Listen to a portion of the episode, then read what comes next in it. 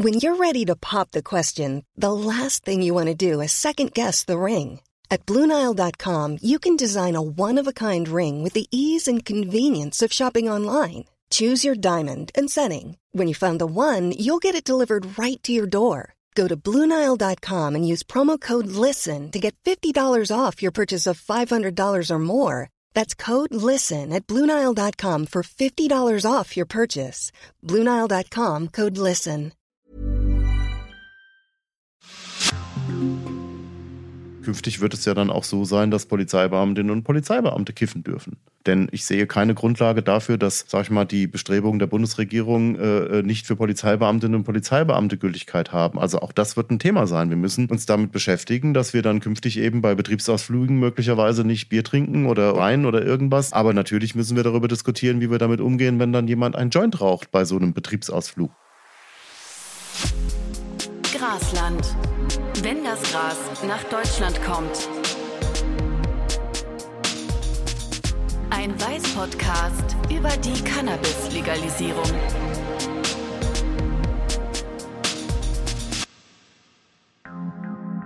Hi, ich bin Tim Geier von Weiß und ihr hört Grasland, den Podcast, in dem ich euch Menschen vorstelle, die aus den unterschiedlichsten Perspektiven auf die Legalisierung von Cannabis in Deutschland schauen. In den ersten drei Folgen haben wir einen mutmaßlichen Dealer getroffen, den größten Cannabis-Nerd Deutschlands und eine Investigativjournalistin. Wenn ihr die Folgen gehört habt, wisst ihr jetzt, wie der illegale Markt für Cannabis aussieht, warum es überhaupt verboten ist und was alles noch passieren müsste, damit es in Deutschland legal wird. Wenn ihr neu dabei seid, empfehle ich euch als erstes Folge 1 zu hören. Heute spreche ich aber mit einem Polizisten, der die Legalisierung oder genauer gesagt Entkriminalisierung von Cannabis eigentlich ziemlich gut findet. Dirk Peklo ist Kriminalhauptkommissar und früher war es Teil seines Jobs, kleine Kiffer zu stellen und später dann Großdealer zu jagen, die zur organisierten Kriminalität gehören. Trotzdem oder vielleicht auch weil er sich das so lange angeschaut hat, ist er für die Entkriminalisierung von Cannabis. Er will also, dass Menschen keinen Stress mehr bekommen, wenn die Polizei sie mit kleinen Mengen Gras erwischt. Und er sagt, dass die Arbeit der Polizei, also seine eigene, kaum was daran ändert, dass Menschen an Cannabis kommen und kiffen. Diese Position, also Kiffer entkriminalisieren, vertritt auch der Bund Deutscher Kriminalbeamter. Das ist eine Polizeigewerkschaft, deren Vorsitzender Dirk Peklo ist. Wir sprechen darüber, wie kontrovers so eine Haltung innerhalb der Polizei ist und was eine Legalisierung für die Polizei bedeuten würde. Also ob dann mehr Arbeit auf sie zukommt oder ob sie weniger wird. Und es geht noch um ein ganz anderes Problem, das auf die Polizei zukommen würde, wenn Cannabis legal ist. Nämlich bekiffte Polizisten. Und weil das so eine schöne, aber auch seltsame Vorstellung ist, dass Polizisten kiffen, habe ich Dirk Peklo erstmal gefragt, wann er denn selbst das erste Mal mit Cannabis zu tun hatte. Oh je, das ist schon sehr lange her. Ähm, ich glaube, mein erster Kontakt äh, war mit hm, vielleicht 17. Können Sie das näher beschreiben? Ach, näher beschreiben, ja. Ich bin ähm, in einer Großstadt in Frankfurt am Main aufgewachsen, ähm, wo es eben bis zum heutigen Tage ja noch so ist, dass es jetzt kein großes Problem darstellt, äh, Cannabis zu kaufen bei illegalen Händlern. Ähm, sodass es natürlich auch in meiner Jugend äh, so gewesen ist, dass ich Freunde hatte, die eben Cannabis konsumiert haben. Völlig klar. Wenn man eben einen Freundeskreis hat in einer Stadt wie Frankfurt, dann bleibt es eben nicht aus, auch vor vielen, vielen Jahren nicht aus, dass man eben Kontakt zu Menschen hat, die Cannabis konsumieren. Und das war jetzt die private Antwort. Was wäre die berufliche Antwort? Die berufliche Antwort ist, dass ich natürlich äh, ja, Anfang der 90er Jahre ähm, auf einem Frankfurter Polizeirevier war, im dortigen Bahnhofsgebiet und ähm, da natürlich sehr viel Kontakt zu Drogenkonsumierenden hatte, wobei dort äh, eigentlich mehr Heroinkonsumierende eine Rolle gespielt haben und äh, das damit verbundene Elend eben habe ich auch sehr früh als Polizeibeamter kennengelernt, also was es für Konsequenzen hat, wenn man eben hochgradig heroinabhängig ist. Ähm, die einhergehenden Verelendungen, die damit eben ja, zusammenkommen. Und natürlich habe ich auch als Polizeibeamter in den 90er Jahren Kontrollen durchgeführt, wo wir eben Cannabis gefunden haben bei den Menschen, die wir kontrolliert haben. Wobei die Zielrichtung dieser Kontrollen ja niemals waren, Cannabis zu finden, sondern die Zielrichtungen waren eben eine Kontrolle nach dem Polizeirecht, so nennt man das. Mhm. Ähm, und da ist das Frankfurter Bahnhofsgebiet eben auch schon sehr früh ein Ort gewesen, wo eben das Polizeirecht zugelassen hat, Personenkontrollen durchzuführen. Aber das sind eben in aller Regel Menschen, von denen wir wissen, dass es eben äh, wichtig ist, sie zu kontrollieren. Da werden keine Menschen kontrolliert, die dort irgendwie ein Geschäft betreiben oder es werden auch keine Pendlerinnen und Pendler kontrolliert, sondern die Polizei, das muss man eben uns auch zugestehen, hat ein Auge dafür, wer eben kontrolliert werden sollte und wer nicht, zumindest in diesen örtlichen äh, Bereichen einer Großstadt. Also Sie sagen, wo es wichtig ist zu kontrollieren,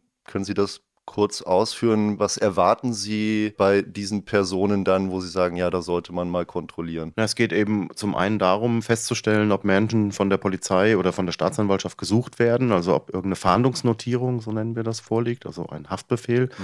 Das andere ist es natürlich auch, äh, sag ich mal, Gefahren abwehren, dafür zu sorgen, dass in einem Kriminalitätsschwerpunkt, wie das Frankfurter Bahnhofsgebiet eben auch schon in den 90er Jahren äh, der Fall war, dass man in Kriminalitätsschwerpunkten eben durch Kontrollen dafür dafür sorgt, dass dort eben keine Straftaten begangen werden. Und natürlich wollen wir sicherstellen auch, dass Menschen, äh, indem wir sie kontrollieren, dass Menschen eben auch nicht mit gefährlichen Gegenständen, Messern oder sonstigen Waffen, Werkzeugen und dergleichen mehr rumlaufen. Deswegen ist aktuell zum Beispiel wieder die Diskussion aufgenommen worden. Der, der, Frankfurter Polizeipräsident hat jetzt aktuell den Vorschlag gemacht, das Frankfurter Bahnhofsgebiet zu so einer sogenannten Waffenverbotszone zu erklären. Das heißt, dort wird es dann, wenn das sag ich mal, durch die Stadtregierung durchgewunken wird, äh, wird es eben so sein, dass zur Nachtzeit eben Menschen äh, verboten bekommen, dort mit Messern oder Reizgas oder ähnlichen Gegenständen ähm, sich aufzuhalten. Was die Grundlage dessen ist, dass wir eben dadurch verhindern wollen, dass es eben zu Auseinandersetzungen kommt, bei denen solche Waffen eingesetzt werden. Und das war in den letzten Jahren leider Gottes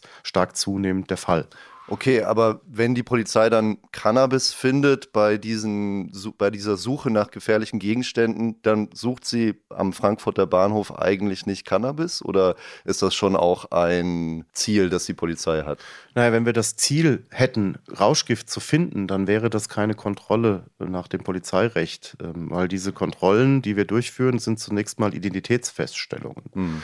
Und ähm, es ist eben nach dem Polizeirecht zulässig, wenn ich die Erlaubnis habe, also die rechtliche Befugnis, die Identität einer Person festzustellen, dann darf ich sie aus Gründen der Eigensicherung, also es geht darum, Gefahren für die eingesetzten Polizeibeamtinnen und Polizeibeamten abzuwehren, dann darf ich sie vor der, durch, vor der Identitätsfeststellung zunächst mal durchsuchen, um eben auszuschließen, dass während der Kontrolle es dazu kommt, dass die Person ein Messer zieht, gegen die Polizeibeamten vorgeht oder mit anderen Werkzeugen sich versucht, der Kontrolle zu entziehen. Und äh, bei diesen Kontrollen werden dann eben zufällig Substanzen gefunden, die illegal sind. Ob das jetzt, ob das jetzt Cannabis ist oder Heroin oder sonst was, das spielt ja keine Rolle. Aber das ist die Zielrichtung der Kontrolle ist nicht das Auffinden von Rauschgift. Dazu bräuchten wir dann einen entsprechenden Durchsuchungsbeschluss. Das würde sich dann äh, nach einer anderen gesetzlichen Vorschrift regeln, also nach der Strafprozessordnung. Da sind wir dann nicht mehr im Polizeirecht. Gut, da muss ich kurz nachhaken. Also die Polizei sucht nicht gezielt nach Drogen, sie macht zum Beispiel Identitätsfeststellung. Aber jetzt mal ehrlich, ist das nicht doch irgendwie eine Suche nach Drogen durch die Hintertür? Nein, ähm, darf es nicht sein, weil der Grundlage für die Identitätsfeststellung ist immer eine andere. Das Polizeirecht und nicht Strafprozessrecht. Das muss man einfach unterscheiden. Ist vielleicht schwierig, das jetzt, äh, sag ich mal, jemandem klarzumachen, der, der nicht jetzt äh, juristisch eine Grundprägung hat. Aber stellen Sie sich vor, wir haben einen Bordellbetrieb in einer deutschen Großstadt. Dann ist dieser Bordellbetrieb, weil es ein Bordellbetrieb ist, ein Ort, an dem die Polizei Identitätsfeststellung machen darf. Und das machen wir auch. Und ähm, dabei finden wir dann eben hier und da doch auch dann mal Drogen. Aber die Zielrichtung ist nicht Drogen zu finden, sondern die Zielrichtung ist festzustellen, wer sich in diesem Bordellbetrieb auffällt. Oder eine Spielhalle oder ähnliche Orte sind natürlich Orte, an denen wir Kontrollen durchführen, weil es eben aus kriminalistischer Erfahrung heraus eben leider doch so ist, dass dort sich auch oft Personen aufhalten, die gesucht werden, die Straftaten verabreden und dergleichen mehr. Deswegen wollen wir feststellen, wer hält sich dort auf und nicht feststellen, wer hat Drogen dabei. Wenn wir das gezielt machen wollten, bräuchten wir einen entsprechenden Durchsuchungsbeschluss. Okay, also Sie sind ja heute nicht nur in Anführungszeichen, beziehungsweise nicht mehr ein Polizist, der Kontrollen am Bahnhof durchführt, sondern Sie sind Polizeigewerkschafter und Sie sind Kriminalpolizist. Gibt es da denn einen Fall, der mit Cannabis zu tun hat und der Ihnen besonders in Erinnerung geblieben ist aus Ihrer Karriere? Also ich habe in meiner, in meiner polizeilichen, praktischen, polizeipraktischen Zeit natürlich auch Ermittlungsverfahren geführt, wo es darum ging, dass eben größere Mengen, auch Cannabis, in die Bundesrepublik Deutschland eingeführt werden. Also ich habe mehrere Verfahren gemacht, wo es darum ging, dass eben zum Beispiel Beschuldigte aus den Niederlanden in Kontakt standen mit Beschuldigten in der Stadt Frankfurt am Main äh, und diese eben mit unter anderem Cannabis versorgt haben, also im zweistelligen Kilobereich. Ähm, und das haben wir dann auch sichergestellt, haben auch entsprechend dafür gesorgt, dass die äh, beteiligten Beschuldigten dann auch verurteilt wurden. Und ähm, das sind so meine Berührungspunkte mit der Cannabis, also mit Cannabis, wenn es um Ermittlungsverfahren geht. Und das waren dann eben meistens größere Ermittlungsverfahren, wo auch Telefonüberwachungsmaßnahmen geschaltet wurden, wo man auch mit den niederländischen Justiz- und Polizeibehörden zusammengearbeitet hat, wo man dann auch den niederländischen Lieferanten des Rauschgiftes, des Cannabis, dann auch äh, nach Deutschland ausgeliefert hat, sodass er hier verurteilt werden konnte. Also das sind größere ähm, Sachverhalte. Und ähm, dann habe ich eben auch natürlich in der Vergangenheit immer mal wieder am Rande mit Ermittlungsverfahren zu tun gehabt, wo es darum ging, jetzt Kleinstdealer dann auch der Strafverfolgung zu überführen. Das sind im Prinzip Straßenhändler, die äh, in den einschlägigen Bereichen der Stadt Frankfurt eben äh, mit Kleinstmengen Cannabis, äh, aber auch anderen Substanzen eben Handel treiben und damit sich ihren Lebensunterhalt verdienen. Okay, da sind wir schon voll in der Polizeiarbeit, äh, in dem Bereich, wo hat die Polizei eigentlich mit Cannabis zu tun? Also, wenn wir mal ganz oben anfangen bei den harten Jungs der schweren Kriminalität, wo hat da die Polizei mit Cannabis zu tun? Ist das so, dass das eher ein, ein Nebenerwerb bei der organisierten Kriminalität ist oder gibt es da schon wirklich auch Leute, die sich voll darauf konzentrieren? Naja, wir stellen ja fest, dass, äh, wenn, ich, wenn ich richtig das erinnere, dann ist, ist das Rauschgift-Lagebild, was ja jedes Jahr auch herausgegeben wird, zeigt für das Jahr 2021 eine Veränderung auch auf, dass äh, Spanien mittlerweile den, den, was den, die Herstellung von Cannabis für den auch deutschen Markt angeht, eben Albanien abgelöst hat. Wir haben dort eben äh, organisierte Gruppierungen, ähm, die aus meiner Sicht sehr wohl der organisierten Kriminalität dann auch zuzurechnen sind, die eben im großen Stile dort Cannabis anbauen, herstellen und es dann eben verkaufsfertig dann äh, in die Bundesrepublik Deutschland einführen. Und wir stellen schon fest, dass natürlich das, wenn Sie sehen, dass also Schätzungen, was den, äh, sag ich mal, tatsächlichen Absatz in Deutschland angeht, ähm, da liegen wir zwischen 200 und 400 Tonnen im Jahr, mhm. was hier in Deutschland konsumiert wird. Und da können Sie sich vorstellen, dass das natürlich ein Riesenmarkt ist für die organisierte organisierte Kriminalität, der eben auch natürlich dann auch versucht wird äh, zu nutzen. Und äh, natürlich ist das ein erheblicher Einnahmebedarf, der mhm. auch weiterhin bestehen wird, weil das sind Gelder zu, äh, zu ähm, erlangen, die, die immens sind. Also wir sind da schon jenseits der 1,5 Milliarden ähm, Euro, die hier eben auch zu verdienen sind auf diesem Markt. Gut, also die organisierte Kriminalität beschäftigt sich auch mit Cannabis, aber ist das dann wirklich das Hauptgeschäft oder spricht man da von Nebeneinnahmen? Naja, auch hier gibt es Spezialisierungen. Auch hier gibt es Menschen, die, sie, die ihr Hauptgeschäft äh, darin sehen, eben entsprechend Cannabis herzustellen und zu vertreiben über einschlägige Lieferwege, über bekannte Abnehmerinnen und Abnehmer. Also wir reden hier ja vom Großhandel. Insofern gibt es schon hier Gruppierungen, die sich eben professionalisiert haben in Bezug auf die Herstellung und den Vertrieb von Cannabis. Wir haben aber auch auf der anderen Seite genauso viele Gruppierungen, die arbeiten äh, zusammen und stellen sowohl Kokain als auch Cannabis her. Also das lässt sich nicht genau unterteilen. Es gibt beides. Das ist das sogenannte Hellfeld, also das, was man weiß. Und dann gibt es wahrscheinlich genau. noch ein sehr viel größeres, womöglich Dunkelfeld. Richtig. Damit, da müssen wir immer unterscheiden bei allen Zitaten, die wir gerne verwenden, wenn wir uns auf die polizeiliche Kriminalstatistik äh, beziehen, ist das immer nur das Abbild dessen, was der Polizei bekannt geworden ist. Und es ist vor allen Dingen das Abbild dessen, was die Polizei anzeigt, was dann von der Staatsanwaltschaft dann tatsächlich auch angeklagt und was dann in einem weiteren Zug durch Gerichte dann auch verurteilt wird. Das sind ganz andere Zahlen. Es gibt also auch keine Korrelation. Man kann also nicht sagen, wie viele der im Jahr 2021 in der PKS aufgeführten Ermittlungsverfahren wurden denn tatsächlich dann auch verurteilt, weil das natürlich in vielen Fällen auch dann erst sehr viel später erfolgt. Also im Grunde genommen wäre das, und das ist auch eine Forderung meines äh, Verbandes des BDK, dass wir hier so, so eine Verlaufsstatistik eigentlich haben müssten, ähm, die im Prinzip bezogen mit einer Relevanz oder mit einer Beziehung auf die jeweils eingeleiteten Ermittlungsverfahren dann eben auch zulässt, festzustellen, wie viele der eingeleiteten Verfahren wurden eingestellt bzw. nicht angeklagt wie viele wurden nicht verurteilt oder in welcher Art erfolgten die Verurteilungen. Also wir haben eigentlich kein richtig genaues Bild über Kriminalitätsentwicklung. Mhm. Wir schauen immer nur auf das letzte Jahr und schauen darauf, was uns an Straftaten bekannt geworden ist. Okay, also ich fasse mal zusammen. Die Polizeistatistik ist nur begrenzt aussagefähig, aber was da immer wieder fällt, sind äh, letztes Jahr waren es knapp 200.000 konsumnahe Delikte. Wir haben hier im Podcast auch schon mal den Begriff Konsumdelikte gehört, aber konsumnah ist eigentlich korrekt, weil es sind eben Delikte, die nicht direkt den Konsum betreffen, weil der ist ja nicht verboten, sondern alles, was sich eben darum dreht, um, um den Konsum. Also 200, nicht 200.000, knapp 200.000 äh, Konsumdelikte bei Cannabis. Warum sind das so viele?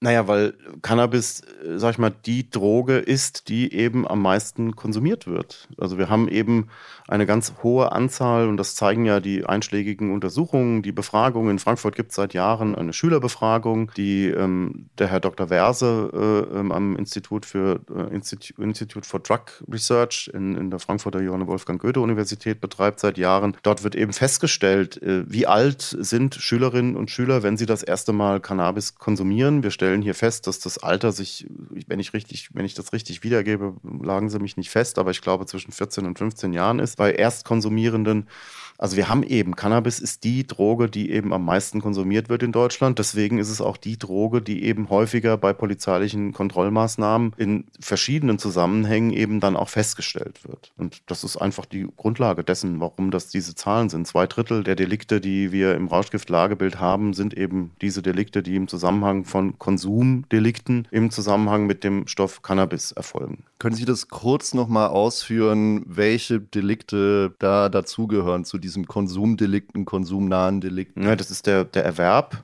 der Besitz ja, und äh, das Weitergeben dann in dem Fall, ja, also nicht das Handeltreiben. Also im eigentlichen Sinne sind es die Leute, die sich um die Ecke eben ein Gramm Gras kaufen, nach Hause gehen wollen, von der Polizei kontrolliert werden und dann eben das, das Material gefunden wird und dann angezeigt werden. Das sind die, das sind eigentlich, das sind die Standardfälle. Oder dass wir es eben feststellen im Zusammenhang mit Kon Verkehrskontrollen, ähm, dass eben Auffälligkeiten bei Fahrzeugführerinnen und Fahrzeugführern festgestellt werden und die Kollegen dann ähm, entsprechende Kontrollen durchführen. Das sind die Erwerbbesitz. Ja. Das, was Sie sagen, das ist, ist sag ich mal, dieser, dieser Fall des kreisenden Joints, der dann quasi nicht äh, strafrechtlich relevant ist. Wenn ich dann am Joint ziehe, ähm, dann ist das eben nicht strafbar, weil der eigentliche Konsum selbst nicht strafbar ist. Aber dann muss man natürlich sich schon fragen, wer hat denn den Joint jetzt gekauft, weil das wäre dann wiederum strafbar, nämlich der Erwerb. Also das sind aber für mich jetzt eher also theoretische Fälle. Ich würde sagen, in aller Regel, die Standardmaßnahmen sind eben, wir treffen Menschen an, die haben Cannabis dabei und dann kriegen sie eine Anzeige mhm. ähm, in dem sogenannten vereinfachten Verfahren. Also das Also die kleinen Kiffer eigentlich sind. So das. ist es. Ja. Das heißt, egal wie klein die Menge ist, wenn es auch nur ein Gramm ist oder auch nur weniger Cannabis, die Polizei schreibt immer eine Anzeige, die Polizei wird das immer verfolgen. Richtig. Ähm, ganz kurz, damit wir hier niemanden anleiten. Ich habe gelernt, wenn man dann den Joint von jemand anderem bekommt und ihn dann weiterreicht, dann wäre das schon wieder Weitergabe oder ich weiß nicht genau, was der Begriff dann wäre, da müsste man schon wieder aufpassen. Ja, aber das ist ja für mich eher ein theoretisches Konstrukt. Das ja. heißt, die Polizei müsste ja dann, wenn drei Menschen auf einer Parkbank sitzen und einen Joint rauchen, dann beobachten und ja. Ich muss ganz ehrlich sagen, ich glaube, wir haben momentan wirklich Ermittlungsvorgänge zu bearbeiten, die weitaus relevanter sind, auch was ihre Gefährlichkeit, also was die Gefährlichkeit der beteiligten Straftäter angeht für die Gesellschaft. Äh, Stichwort EncroChat, also diese kryptierte Messenger-Kommunikation, EncroChat, SkyECC, Anim. Mhm hier geht es tatsächlich um organisierte Kriminalität, um die wir uns dringend kümmern müssen. Es ist also wirklich, ja, man sagt, äh, die Goldgrube oder dem, wir haben so einen Goldschatz gehoben, ja, wir haben wirklich in diesen Verfahren Einblicke in die organisierte Kriminalität gewonnen, auch in die Art und Weise der Brutalität, wie sich diese Menschen auch untereinander ihre Kämpfchen austragen. Mhm. Ich glaube, das sind Sachen, zu denen wir uns hinwenden müssen und nicht drei Kiffer auf einer Parkbank beobachten, wer den Joint jetzt weitergibt. Ja. Aber tatsächlich gibt es ja diese Zahlen. Sie hatten das vorhin schon angedeutet. Wenn ich das richtig verstanden habe, weiß man nicht so genau, was dann aus diesen ja, knapp 200.000 500 pro Tag sind das umgerechnet, Verfahren wird. Also ist das so, dass dann jedes Mal ein Tatverdächtiger festgestellt wird von der Polizei. Ja. Aber das geht dann zur Staatsanwaltschaft und sie wissen nicht so wirklich, was daraus wird. Naja, also sagen wir mal so, die Anzahl der, der Fälle, die wir ja nun jetzt hier belegt haben, die ist natürlich so hoch, dass Kolleginnen und Kollegen, die jetzt äh, in einem Funkstreifenwagen sitzen, durch irgendeine deutsche Stadt fahren und eine Kontrolle machen und finden 2,5 Gramm Cannabis, zeigen die Person an und die Staatsanwaltschaft wird das Verfahren einstellen. Und dann haben wir das Interesse daran auch nicht. Also ich ja. hoffe, dass ich jetzt keiner Kollegin und keinem Kollegen zu nahe trete. Das hat auch nichts mit Desinteresse zu tun, aber es ist uns völlig klar, dass diese Verfahren nicht zu einer, zu einer Anklage bzw. Verurteilung führen. Also das stelle ich mir ziemlich frustrierend vor, so zu arbeiten, wenn man weiß, okay, jetzt haben wir hier was gefunden, wir machen jetzt eine Anzeige und das wird eingestellt.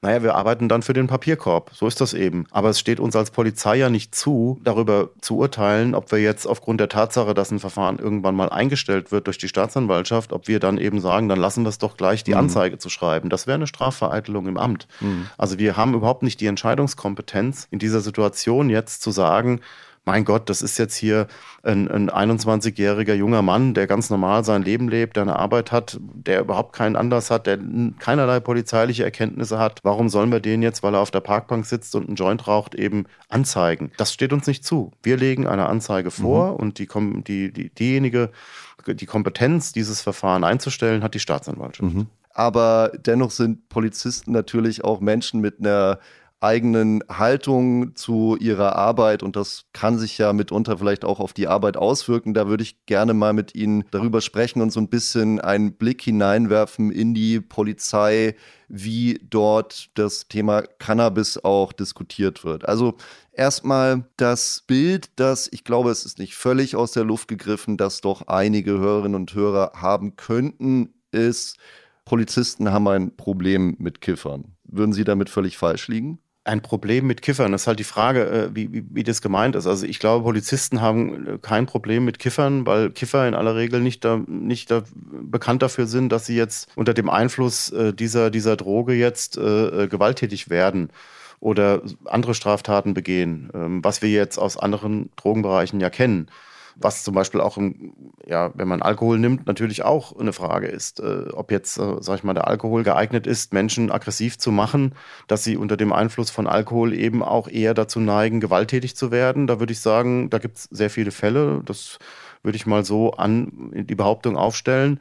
Ich habe in meinem ganzen Leben aber noch nie erlebt oder gehört, dass, dass ein Polizeistreife zu einem bekifften Mann gefahren ist, der seine Frau, äh, weil er gekifft hat, schlägt. Ähm, ich habe aber schon häufig gehört, dass eine Polizeistreife zu einem betrunkenen Mann gefahren ist, der seine Frau schlägt und mhm. dort dann eben partnerschaftliche Gewalt, häusliche Gewalt ausübt. Also per se haben Polizeibeamtinnen und Polizeibeamte ja mit Menschen an sich kein Problem, sondern mit Menschen, die Straftaten begehen. Das ist unser Job, mit denen müssen wir umgehen. Und es ist, glaube ich, auch falsch zu sagen, dass wir eine persönliche Affinität äh, zu Menschen haben oder, oder, oder eben nicht haben. Ja, die öffentliche Diskussion zu Polizei und Drogenpolitik konzentriert sich ja gerade auf Cannabis und die Cannabis-Legalisierung. Wie wird denn die Cannabis-Legalisierung innerhalb der Polizei diskutiert? Ich glaube, genauso kontrovers wie innerhalb der Berufsvertretungen und Gewerkschaften. Also unsere Kolleginnen und Kollegen, ich glaube, dass auch ein Altersunterschied durchaus Relevanz hat. Natürlich sind unsere jüngeren Kolleginnen und Kollegen, denke ich mal, eher auch früher oder bevor sie bei der Polizei angefangen haben, in Kontakt gekommen mit Menschen, die Cannabis konsumieren oder haben selbst Cannabis konsumiert. Das will ich überhaupt nicht ausschließen. Es wäre auch, glaube ich, ziemlich naiv zu denken, dass äh, unsere jungen Leute, die bei der Polizei anfangen, alles Leute sind, die keinen Cannabis in ihrem ganzen Leben konsumiert haben. Das halte ich für relativ unwahrscheinlich. Insofern ist die Diskussion, glaube ich, momentan getragen von Altersunterschieden, von Generationen, die unterschiedliche Meinungen dazu haben. Aber wir müssen darüber diskutieren. Wir sollten jetzt dringend, und das ist auch meine Empfehlung mit, mit ja, Behördenleitungen, darüber eine Diskussion auch intern zu führen. Zum einen, wie gehen wir denn oder die Kolleginnen und Kollegen darauf vorzubereiten, auf einen Gesetzentwurf, der natürlich auch massive Auswirkungen auf polizeiliche Maßnahmen hat, aber auch darüber zu diskutieren, wie wir intern in der Polizei mit Cannabiskonsumierenden umgehen. Also künftig wird es ja dann auch so sein, dass Polizeibeamtinnen und Polizeibeamte kiffen dürfen. Denn ich sehe keine Grundlage dafür, dass, sag ich mal, die Bestrebungen der Bundesregierung äh, nicht für Polizeibeamtinnen und Polizeibeamte Gültigkeit haben. Also auch das wird ein Thema sein. Wir müssen uns damit beschäftigen beschäftigen, dass wir dann künftig eben bei Betriebsausflügen möglicherweise nicht Bier trinken oder Wein oder irgendwas. Natürlich trinken wir nicht alle Bier und Wein. Es gibt auch bei der Polizei sehr viele Menschen, die keinen Alkohol trinken. Aber natürlich müssen wir darüber diskutieren, wie wir damit umgehen, wenn dann jemand einen Joint raucht bei so einem Betriebsausflug. Das sind in erster Linie Fragestellungen, die sich mit beamtenrechtlichen Geschichten, Verpflichtungen äh, dann natürlich beschäftigen müssen. Denn wenn ich samstags ähm, Alkohol trinke und bin vielleicht, habe vielleicht zu viel getrunken, dann kann ich davon ausgehen, dass ich, wenn ich montags zum Dienst erscheine, wieder nüchtern bin. Wenn ich Cannabis am Samstagabend rauche, konsumiere, vielleicht noch in größeren Mengen, dann ist es eben so, dass der Abbau dieses Stoffes eben nicht so berechenbar ist. Und ähm, ich möchte nicht ähm, erleben, dass eine Polizeibeamtin oder ein Polizeibeamter im Extremfall vielleicht sogar einen Schusswaffengebrauch hat und festgestellt wird, er äh, hat diesen äh, Schusswaffengebrauch unter dem Einfluss von Cannabis gehabt. Das ist genauso schlimm, wie wenn er den Schusswaffengebrauch unter dem Einfluss von Alkohol hat. Aber wie gesagt, der Alkohol ist in seinem Abbau berechenbarer. Also wir müssen das, diese Diskussion auch, was den Konsum von Cannabis von Polizeibeamten und Polizeibeamten angeht, auch intern diskutieren und angehen. Und das machen Sie schon oder das kommt erst noch? Also ich habe es noch nicht erlebt. Ich versuche das jetzt in ja, verschiedenen Gesprächsrunden immer mal wieder so als Thema zu setzen und äh, Polizeipräsidentinnen und Polizeipräsidenten zumindest mal darauf hinzuweisen, dass ich es für dringend erforderlich halte, äh, zumindest mal auch die ersten Prüfungen anzustellen, äh, was das Beamtenrecht angeht, Prüfungen anzustellen, die Rechtsabteilung, Justiziar, äh, Justiziarinnen, Justiziare damit zu beauftragen, wie man möglicherweise dann ja, Dienstanweisungen entsprechend formuliert. Aber natürlich kann das erst erfolgen, wenn der Gesetzentwurf da, beziehungsweise wenn das Gesetz umgesetzt ist. Aber trotzdem finde ich, wir sollten intern die Diskussion führen. Gut, das liegt ja alles in der Zukunft. Äh, wir wollen uns jetzt mal anschauen, wie es mit dem ganzen Rest aussieht, den man jetzt schon besser beurteilen kann. Es gibt ja außer ihrer Polizeigewerkschaft gibt es noch zwei andere, die auch eine Meinung dazu haben und man kann schon sehen, wenn man sich die verschiedenen Gewerkschaften anschaut, da gibt es unterschiedliche Haltungen. Was gibt es denn da für Standpunkte? Naja, es gibt diejenigen, die sagen, dass, dass die Liberalisierung oder Entkriminalisierung oder Legalisierung, auch bei der Wortwahl wird es schon schwierig, weil viele die falschen Wörter verwenden dass sie das nicht für gut halten und es gibt welche, die sagen, das ist in Ordnung. Es gibt welche, die sagen, warten wir mal ab. Also noch haben wir keinen Gesetzentwurf, noch wissen wir nicht, was in dem Gesetz stehen wird. Wir haben ein Eckpunktepapier, was Herr Lauterbach der Öffentlichkeit verkündet hat auch innerhalb unseres Verbandes ist es auch nicht so, dass alle, äh, sag ich mal, hinter der Beschlusslage stehen, die der Bundesvorstand des Bund Deutscher Kriminalbeamter getroffen hat. Wir haben auch innerhalb unseres Verbandes eine kontroverse Diskussion darüber, was wir zu diesen Bestrebungen der Bundesregierung empfinden, wie wir das, wie, was wir davon halten. Entschuldigung, wenn ich da kurz einhake, was ist denn die Beschlusslage Ihres Verbandes? Naja, wir haben jetzt ganz aktuell, also im Sommer diesen Jahres, haben wir ein Positionspapier herausgegeben. Wir haben äh, also eine Gruppe von Menschen, die also eine besondere Expertise haben und bei diesem Thema. Ähm, dazu gehört auch ein ehemaliger Oberstaatsanwalt, dazu gehört äh, der Dr. Jan Patzak, der äh, ja auch Mitkommentator des Betäubungsmittelgesetzes ist, der hier auch in unserer Arbeitsgruppe mitgearbeitet hat. Und wir haben ein Positionspapier erstellt, in dem wir grundsätzlich erstmal uns die Rechtslage angeschaut haben, insbesondere die die Vorgaben der Europäischen Union, auch, auch der UN-Konventionen, die, die wir möglicherweise mit diesen Bestrebungen dann verletzen würden.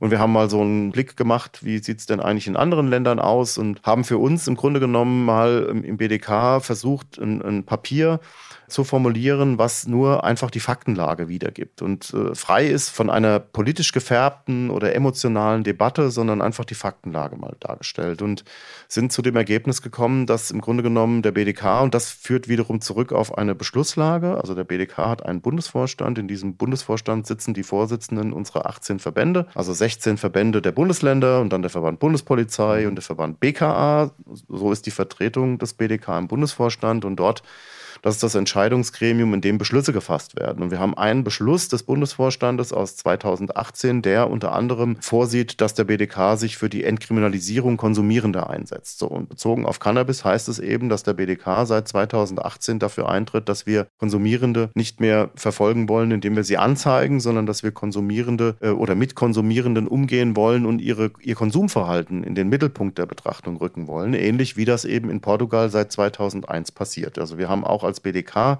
bereits 2018 gesagt, dass aus unserer Sicht das portugiesische Modell im Umgang mit allen Drogenarten eben durchaus bei uns Akzeptanz hat, dass wir dieses auch fordern, dass man es zumindest erörtert in Deutschland, ob das eben ein Weg ist, den die Bundesrepublik auch gehen könnte. Mhm. Weil die Erfahrungen, die Portugal seit nunmehr über 20 Jahren damit gemacht hat, die sind sehr gut. Wir können schon feststellen, dass hier äh, doch die Anzahl der Drogentoten massiv zurückgegangen ist und dass der Umgang mit Rauschgiften eben, was die Konsumentenseite angeht, eben eine ganz andere Sichtweise auf diese Problematik zulässt, wie wir das in Deutschland bisher gemacht haben oder wie wir das in Deutschland praktizieren. Das ist also die Beschlusslage aus 2018 und die ist eben, wie gesagt, mit diesem Positionspapier, was wir diesen Sommer herausgegeben haben, nochmal konkretisiert worden, vor dem Hintergrund, dass wir natürlich Ende des letzten Jahres zur Kenntnis genommen haben, dass die Bundesregierung hier eben aktiv werden will. Und das war im Prinzip die verbandsinterne Erörterung. Mhm. Aber auch bei diesem Positionspapier ist es nicht so, dass alle Mitglieder des Bund Deutscher Kriminalbeamter das für gut heißen. Also dieses Papier kam im Sommer 2022. Ihr hört diesen Podcast wahrscheinlich Anfang 2023. Wenn Sie für Entkriminalisierung sind, heißt das dann, Sie meinen damit, Sie möchten konsumnahe Delikte auch nicht mehr verfolgen. Richtig. Und äh, Sie haben jetzt sehr ausführlich hergeleitet, warum der BDK für eine Entkriminalisierung ist. Man könnte auch sagen, mit einer gewissen Vorsicht. Liegt das daran, dass das eine kontroverse Haltung ist, wenn Teile der Polizei 2022 sagen, Cannabis entkriminalisieren, sogar andere Drogen auch entkriminalisieren. Das finden wir gut.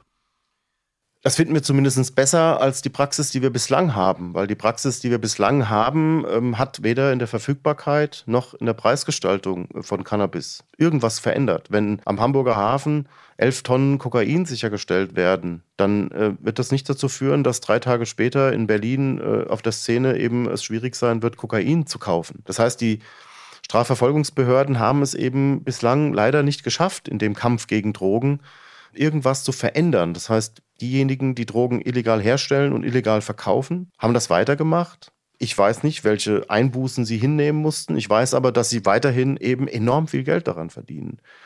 Die erwähnten kryptierten Kommunikationsdaten, die wir hier bislang ausgewertet haben, zeigen uns das ja. Wir führen hier Verfahren, da geht es um dreistellige Kilomengen im Kokainbereich. Also es ist nicht so, dass unsere Maßnahmen dazu führen, dass diese, dass der illegale Markt ausgetrocknet wird. Sodass wir im Prinzip dann doch mal irgendwann überlegen müssen, was ist vielleicht ein besserer oder klügerer Ansatz. Und für uns war der klügere Ansatz zunächst mal zu sagen, es ist wichtig, Konsumierende nicht mehr mit dem Strafrecht zu verfolgen, sondern in erster Linie dafür Sorge zu tragen, dass sie ihr eigenes Konsumverhalten überdenken mit einer professionellen Beratung. Und genau das ist das, was in Portugal gemacht wird, dass im Prinzip Menschen, die natürlich nur bis zu einer gewissen, bis zu genau festgelegten Obergrenzen, eben wenn sie erwischt werden, dann vor diese Kommission müssen. Und dieser Kommission gehört dann unter anderem auch ein Suchttherapeut, ein Psychologe an, die dann eben versuchen, erstmal darüber ein Gespräch zu führen, dass die Person, die hier angetroffen als Konsument erfasst wurde, eben ins Gespräch kommt und über ihr eigenes Konsumverhalten nachdenkt, bestenfalls das dann vielleicht auch ändert. So. Und das ist, glaube ich, ein Ansatz, da kann man ja nicht sagen, das ist schlecht. Also man kann ja nicht sagen, es ist besser, die Leute strafrechtlich zu verfolgen, mit dem Ergebnis, dass das Verfahren eingestellt wird, aber ansonsten nichts zu machen. Wir machen natürlich in Deutschland auch bei Jugendlichen Erstkonsumierenden, die wir antreffen, versuchen wir sie natürlich in, in Hilfsprogramme äh, zu überführen. FRED zum Beispiel ist ein Hilfsprogramm, die Abkürzung steht für Frühintervention erstauffälliger Drogenkonsumierender. Das sind dann professionelle Suchttherapeuten, die dann versuchen, mit den Jugendlichen und den Kindern eben Gespräche zu führen, um eben auf das problematische Suchtverhalten hinzuweisen wenn ich das noch ergänzen darf, wir müssen einfach feststellen, dass, und das ist, glaube ich, das sollte der Beginn jeder Diskussion über dieses Thema sein. Es geht hier nicht um eine harmlose Substanz. Es geht um eine gefährliche Substanz. Es geht um eine Droge, die wenn sie denn zu früh konsumiert wird, also in der Adoleszenz, die eben nachweislich wissenschaftlich untersucht eben schwerste Hirnschäden verursachen kann, die eben eine Triggerwirkung für die Ausbildung von Psychosen hat. Und ich glaube, das sollten wir voranstellen. Die Anzahl der Menschen, die mit psychischen Störungen in Kliniken eingeliefert werden, die bedingt, also psychische Störungen, die durch den Konsum von Cannabis verursacht sind, steigt in den letzten Jahren immens an. Und das sollten wir bei jeder Diskussion über die Fragestellungen Legalisierung, Entkriminalisierung immer, immer, immer voranstellen. Das ist für mich besonders wichtig und das ist auch unserem Verband wichtig, dass das eben die Grundlage jeder Diskussion sein sollte. Und dann sollte sich jeder Vater und jede Mutter immer selbst fragen, was wäre, wenn die eigene Tochter, die, der eigene Sohn mit 15 Jahren mittags am Küchentisch erzählt, ich habe übrigens gestern gekifft. Und dann sollte man als Vater oder als Mutter sich überlegen, wenn man darüber diskutiert, wie würde man in dieser Situation reagieren? was wäre eigentlich der beste Weg? Und ich glaube, jede Mutter und jeder Vater würde sagen, ich habe einen Bedarf mit meinem Kind darüber zu sprechen, mein Kind darauf hinzuweisen, was das für Folgen hat ich kann es meinem Kind verbieten, aber ob mein Kind sich daran hält oder nicht, kann ich nicht kontrollieren. Es sei denn, ich sperre es ein. Und das wollen wir alle nicht. Also insofern ist für mich ist Aufklärung, Hilfe, Therapie sind für mich die wichtigsten Punkte, die wichtigsten Kennzeichen einer, einer, einer verantwortungsvollen Drogenpolitik und nicht Strafverfolgung, wenn es um Konsumenten geht und Konsumierende. Ja, das zu den medizinischen Auswirkungen von Cannabis, das lassen wir jetzt mal so stehen. Wir haben aber natürlich noch eine eigene Folge, wo wir im Detail darüber sprechen, wie Cannabis im Körper wirkt. Die Drogenpolitik der aktuellen Bundesregierung geht ja noch ein Stück weiter. Da verfolgt man eine Legalisierung von Cannabis, also eine komplette Freigabe von Handel, Anbau, Konsum. Sie machen aber Schluss beim Punkt Entkriminalisierung. Warum ist das so? Ja, weil wir momentan noch einige Fragen haben. Also das, was die Bundesregierung ähm, nun vorhat, wie gesagt, es liegt noch kein Gesetzentwurf vor, deswegen ist die Diskussion darüber immer eine theoretische. Mhm. Die Bundesregierung hat nicht vor, das komplett zu legalisieren, den Handel, sondern den, den Anbau, die Herstellung und den Vertrieb nur in sogenannten lizenzierten Abgabestellen. Man muss da schon vorsichtig sein. Also der illegale Handel, also der nicht lizenzierte Handel wird weiterhin strafrechtlich Relevanz haben. Das muss uns klar sein. Und das, ich hoffe jedenfalls, dass das auch so weiter gehalten wird. Ja. Also eine, eine Legalisierung per se heißt ja eigentlich, dass ich sage, was die Bundesregierung jetzt auch sagt, wir nehmen den Stoff Cannabis, THC, aus dem äh, Betäubungsmittelgesetz heraus. So, und sorgen in einem gesonderten Gesetz dafür, wie wir den Umgang mit Cannabis in Deutschland, Herstellung, Vertrieb, Anbau, Konsum und so weiter, wie wir den regeln. Und das heißt, dass im Prinzip nur der Verkauf geregelt oder zulässig ist in Geschäften oder Abgabestellen, die eine entsprechende Lizenz dafür erworben haben und äh, dabei eben auch bestimmte Nachweise erbracht haben müssen. So. Und ähm, alles andere ist nach wie vor illegal.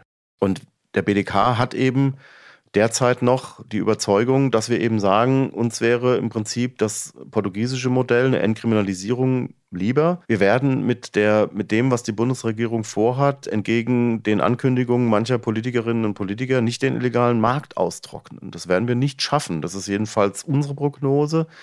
Wir werden es nicht schaffen, dass Menschen, die jetzt noch sehr viele, viele Hunderte, Tausende oder Millionen von Euros damit verdienen, illegal Cannabis herzustellen und zu verkaufen, dass die sich überlegen, was sie denn sonst noch machen könnten.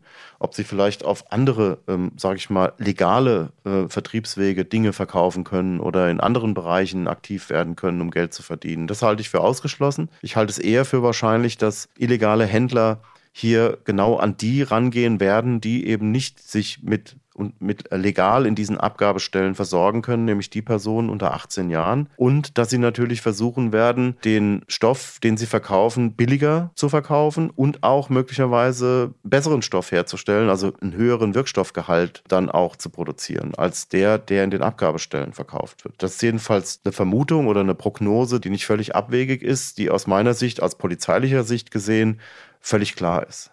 Mhm. Also organisierte Kriminalität könnte mehr oder weniger auf, auf andere Bereiche umsatteln, würden Sie sagen. Jetzt könnte man dem natürlich entgegnen als Polizeigewerkschafter, müssen Sie ja auch sagen, also es wird jetzt nicht weniger Arbeit für die Polizei geben. Aber gibt es denn trotzdem Bereiche, wo Sie sich vorstellen könnten, das könnte wegfallen, wenn die Bundesregierung legalisieren würde, so wie das grob umrissen ist im Koalitionsvertrag beziehungsweise in diesem Eckpunktepapier, das Ende dieses Jahres schon veröffentlicht wurde? Na, die 180.000 Konsumdelikte werden wegfallen. Ja. Weil wir die nicht mehr verfolgen müssen. Ja. Und wir werden sie auch nicht mehr, es werden noch weniger, weil wir werden, also nach dem, was in dem Eckpunktepapier drinsteht, wird ja eine, eine Menge von 20 bis 30 Gramm. Man ist sich da noch nicht einig. Wir hatten mal vor vielen, vielen Jahren ein Cannabis-Kontrollgesetz, was von Bündnis 90 Die Grünen eingebracht worden ist als Entwurf. Da waren, war von, meine ich, 30 Gramm die Rede. Das ist, glaube ich, angepasst an die, an die amerikanischen Richtlinien, was die UNSA angeht. Und ähm, das ist jetzt eine Sache, die die Bundesregierung momentan laut Eckpunktepapier zumindest vorhat. 20 bis 30 Gramm Besitz ist erlaubt. Pro Person. Pro ja. Person ähm, und unabhängig äh, vom äh, THC-Gehalt und vor allem, und das ist ganz entscheidend, unabhängig von der Herkunft. Das heißt, wir werden künftig auch hm, wahrscheinlich nur noch Dealer, illegale Dealer antreffen, die 29,5 Gramm dabei haben, weil das ähm, eben zulässig ist. Und die Polizei muss dann nicht mehr feststellen, ob der Stoff jetzt aus einer Abgabestelle ist oder woanders her. Und mhm. das war bislang meine Kritik. Bevor das Eckpunktepapier rauskam, habe ich immer gesagt, wie sollen denn meine Kolleginnen und Kollegen, wenn sie auf der Straße eine Kontrolle durchführen, wie sollen die denn feststellen, ob das jetzt Cannabis ist aus einer Abgabestelle oder Cannabis ist vom Dealer um die Ecke? So. Mhm. Und das war immer meine Fragestellung, die dazu führte, dass auch von mancher Seite dann immer gesagt worden ist, wir hätten dann überhaupt gar keine Befugnisse mehr, Kontrollen durchzuführen. Ähm, und dann fange ich wieder an zu erklären, dass wir die Kontrollen, wie wir das ja eingangs auch in unserem Gespräch heute hatten, ja, dass wir die Kontrollen ja nicht durchführen, um Cannabis zu finden, sondern die Kontrollen werden im Zuge ganz anderer polizeilicher Maßnahmen durchgeführt und Cannabis wird zufällig gefunden. Das mhm. ist ja eigentlich das Ding. Und wir werden auch weiterhin diese Kontrollen nach dem Polizeirecht machen, auch wenn Cannabis äh, durch die Bundesregierung legalisiert wurde und wenn es zulässig ist, sich das in Abgabestellen zu kaufen. Trotzdem werden wir Menschen antreffen in Bereichen, wo wir eben Kontrollen durchführen, in Waffenverbotszonen. Wir werden äh, aufgrund anderer Verdachtsgründe Menschen kontrollieren müssen und dann werden wir Rauschgift finden. So und wie gesagt, bislang war meine Frage immer, okay, dann hat jemand 10 Gramm mhm. Gras dabei und ich weiß ja jetzt nicht als Polizeibeamter, wo ist das her? Wenn ich jetzt das feststellen wollte, müsste ich es dann eben entsprechend sicherstellen, müsste es zu einer Rauschgiftuntersuchungsstelle schicken, weil da kann man dann feststellen, ist das das Cannabis aus dem Laden oder ist das das Cannabis vom Dealer? Das ist natürlich sehr aufwendig. Ähm, das kostet Geld, Zeit, Ressourcen in den Rauschgiftuntersuchungsstellen und führt dann am Ende des Tages doch wieder dazu, dass ein Verfahren eingestellt wird. Also können wir uns das sparen. Und das scheint die Bundesregierung erkannt zu haben weil sie jetzt in diesem Eckpunktepapier eben reingeschrieben hat, unabhängig von dem THC-Gehalt und unabhängig vor allem von der Herkunft ist es eben zulässig, bis zu 30 oder 20 Gramm zu besitzen. Also haben wir das Problem nicht mehr. Ja. Gut, das, da in diesem Bereich würde einiges an Arbeit wegfallen, so wie Sie es beschrieben haben. Welche Arbeit könnte denn hinzukommen für die Polizei? Na, die Frage ist, wer kontrolliert die Abgabestellen? Also wer stellt denn da fest, ob denn das alles so läuft, wie das äh, zu laufen hat? Ich sehe die Polizei da überhaupt nicht im Boot, sondern eher die Gewerbeämter, die Stadtpolizei, Ordnungsämter, die hier eine Kontrollbefugnis äh, haben sollten. Ähm, wir werden vielleicht hier und da, ich bin sehr gespannt, äh, auch da wurde ich schon ähm, beschimpft dafür, dass ich gesagt habe, naja, diese Abgabestellen oder auch vielleicht die Herstellungsbetriebe, wo Cannabis angebaut wird, könnten ja auch das Ziel sein von Raubüberfällen. Ich meine, wir haben heute in Deutschland immer noch eine Situation, wo manchmal Menschen in einen Lotto-Totto-Laden oder einen Späti gehen äh, und mit einem vorgehaltenen Messer eben 300 Euro erbeuten. Warum sollte es nicht so sein, dass Menschen in diese Abgabestellen reingehen, weil sie wissen, da ist eine ganze Menge Geld möglicherweise in der Kasse oder es liegen irgendwie fünf Kilo Marihuana in der Gegend rum. Warum sollten nicht Menschen auf die Idee kommen, diese Läden zu überfallen? Also auch da werden wir hier und da mit Sicherheit auch Straftaten schwererer Art äh, haben, die künftig stattfinden werden. Und ansonsten, natürlich werden wir Ressourcen, die, die Frage ist, was wir einsparen. Es wird ja auch vielfach diskutiert, dass eben hier Kosten, die werden dann hochgerechnet. Ähm, Herr Haukap hat das ja auch in seiner Studie eben gesagt, was an Polizeikosten dann man einsparen könnte durch genau. die Liberalisierung. ein Wirtschaftsprofessor, der Genau, Richtig. dazu eine Studie gemacht hat. So, und ähm, ich sehe jetzt gar nicht, dass wir hier Kosten einsparen, sondern dass wir die Ressourcen, die frei werden, dass wir die natürlich verlagern müssen, dringend in die Bekämpfung des illegalen Rauschgifthandels. Das ist eigentlich der Ansatz, den auch der BDK hat. Ist ja nicht so, dass wir dann jetzt eben sagen, na, da können wir ein paar Stellen streichen oder können Kolleginnen und Kollegen dann eben mehr freigeben, sondern es wird so sein, dass wir natürlich eben die Ressourcen reinstecken, die polizeilich frei werdenden Ressourcen in das, was wir jetzt eben nochmal bei kryptierter Kommunikation in diesen organisierten kriminellen Gruppierungen feststellen, was die eigentlich so den ganzen Tag treiben, weil da kommen wir eben kaum hinterher. Mhm. Und ähm, die Steuereinnahmen, die auch der Herr Professor Haukap in seiner Studie eben, also es wird ja dann in den Abgabestellen sowohl eine Gewerbesteuer wie eine Cannabissteuer, die die Regierung noch in welcher Höhe sie sein wird, festlegen muss, dass wir diese Gelder eben auch natürlich verbindlich einsetzen müssen in die Finanzierung von Präventionsprojekten, die wir bundesweit betreiben sollten. Und das müsste Herr Finanzminister dann entscheiden. Da hat er, glaube ich, dann auch natürlich die Hand drauf zu entscheiden, wo diese Steuergelder hinfließen. Und hier müssen wir schon genau drauf schauen, wo dieses Geld dann eingesetzt wird es ist eben sehr wichtig, dass ähm, die Steuereinnahmen natürlich auch in die Länder gehen, weil die Länder müssen sich ihre Prävention selbst finanzieren und die Länder sollten da auch nicht alleingelassen werden. Das ist eben, da braucht man Geld. Man braucht vor allen Dingen auch übergreifende Präventionsansätze. Wir müssen hier auch mal zu einer bundesweiten Präventionsstrategie kommen dass wir vielleicht auch mit Partnerinnen und Partnern zusammenarbeiten, wo bereits schon seit langen Jahren eine sehr gute Zusammenarbeit im Land besteht. Das kann man ausdehnen. Also ich glaube, hier gibt es eine ganze, ganze Menge von Spezialistinnen und Spezialisten, die sehr gute Ideen haben, wie man sehr früh Prävention machen kann, vor allen Dingen in den Schulen machen kann. Lehrerinnen und Lehrer müssen im Prinzip auch dafür ausgebildet werden, müssen aber auch die Unterrichtszeiten eben auch garantiert eben auch nutzen um Drogenprävention in der Klasse zu machen. Das ist, wir sind Gott sei Dank hoffentlich bundesweit lange davon weg, dass ein Kollege oder eine Kollegin des Rauschgiftkommissariats in eine Klasse geht mit Schülerinnen und Schülern und zeigt, so sieht Haschisch aus oder Marihuana. Dann werden sie, sag ich mal, in den allermeisten deutschen Großstädten bei 15- bis 17-Jährigen nur Gelächter ernten, weil alle werden sagen, warum kommt er jetzt und zeigt uns Marihuana? Wir wissen, wie das aussieht. Also ich glaube, wir sind da seit mehr als 20 Jahren drüber weg. Der Ansatz muss ein anderer sein, der muss vor allen Dingen früher kommen. Mhm.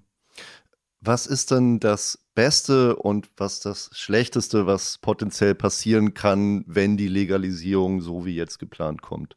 Also das Schlechteste, was passieren kann, ist, wenn wir, wenn wir hier feststellen, dass es zum Anstieg äh, von äh, Konsumierenden kommt. Wenn wir feststellen, dass es weiterhin einen frappierenden Anstieg gibt bei Menschen, die mit psychischen Erkrankungen stationär in Krankenhäusern aufgenommen werden, auch Erwachsene. Das kann auch wirklich Erwachsenen passieren. Oder wenn wir feststellen, dass der illegale Markt sich gezielt an Kinder und Jugendliche wendet und wir einen Anstieg haben bei den Kindern und Jugendlichen. Das ist aber, glaube ich, eher, weil das kennen wir auch jetzt schon. Wir haben jetzt schon Zahlen, die wir seit Jahren beobachten. Das müssen wir abwarten. Ähm, das Beste wäre, wenn wir parallel dazu mal feststellen, dann durch wissenschaftliche Studien, was macht der illegale Markt eigentlich? Wie, wie reagiert der illegale Markt auf die, auf die Einführung von Abgabestellen? Eine schlechte Folge wäre auch noch, wenn wir nicht flächendeckend Abgabestellen einführen. Das ist der Plan der Bundesregierung, aber es darf nicht zu einer Sogwirkung kommen, äh, dass meinetwegen jetzt eine Stadt wie Berlin oder Frankfurt oder München, völlig egal, hier äh, aus dem Umland alle anreisen und sich mit Rauschgift versorgen. Wir kennen Studien aus den Vereinigten Staaten, dass es im Umfeld der Abgabestellen natürlich auch zu einer Erhöhung der Kriminalität in anderen Bereichen, Raubüberfälle und dergleichen mehr kommt. Ähm, das wären schlechte Folgen. Ansonsten denke ich mal, sollten wir jetzt abwarten, wie der Gesetzentwurf aussieht und dann über den diskutieren, wenn er auf dem Tisch liegt. Dann meine letzte Frage. Was ist Ihre Prognose, wenn Cannabis legal wird? Wann wird es legal und was machen Sie dann an diesem Tag? Ich glaube, dass der Gesetzentwurf dieses Jahr nicht mehr kommt. Äh, ich glaube, wir werden das im ersten Quartal 2023 werden wir damit konfrontiert werden. Wenn es legal wird, werde ich äh, mit Sicherheit keinen Joint rauchen, auch nicht äh, mir einen Joint oder Cannabis kaufen. Ähm, ich werde, glaube ich, den Tag ganz normal verbringen. Wunderbar, vielen Dank, Herr Peglo. Sehr gerne. Das war Grasland. Mit Dirk Peklo haben wir einen Polizisten kennengelernt, der für die Entkriminalisierung von Cannabis ist. Er hat uns gezeigt, wie sehr die Meinungen zur Cannabis-Legalisierung unter Polizeibeamten auseinandergehen, warum so viele Kiffer in der Kriminalstatistik landen und wieso er nicht daran glaubt, dass durch die Legalisierung die Arbeit für ihn und seine Kollegen weniger wird. Auch mein nächster Gast setzt sich für eine andere Cannabis-Politik ein. Und auch von ihm würde man das nicht unbedingt erwarten. Andreas Müller ist Jugendrichter und hat schon hunderte Verfahren wegen Cannabis geführt. Ich spreche mit ihm darüber, warum er das beenden will. Und er erzählt uns, was die traurige Drogengeschichte seiner eigenen Familie damit zu tun hat. Grasland ist eine Produktion von Weiß mit mir, Tim Geier. Supervising Producer Markus Richter, technische Aufnahmeleitung Edgar Vaisio, Senior Editor Alexander Kraudel, Soundmix Sebastian Opp, Sounddesign Sebastian Simmert, Head of Post-Production Jasmin Springer. Cover Art Philipp Sipos. Folgt uns auf TikTok, Instagram, Facebook, Snapchat und YouTube unter Weiß auf Deutsch. Wenn ihr mögt, hören wir uns gerne wieder. Grasland erscheint wöchentlich am Donnerstag, überall da, wo es Podcasts gibt.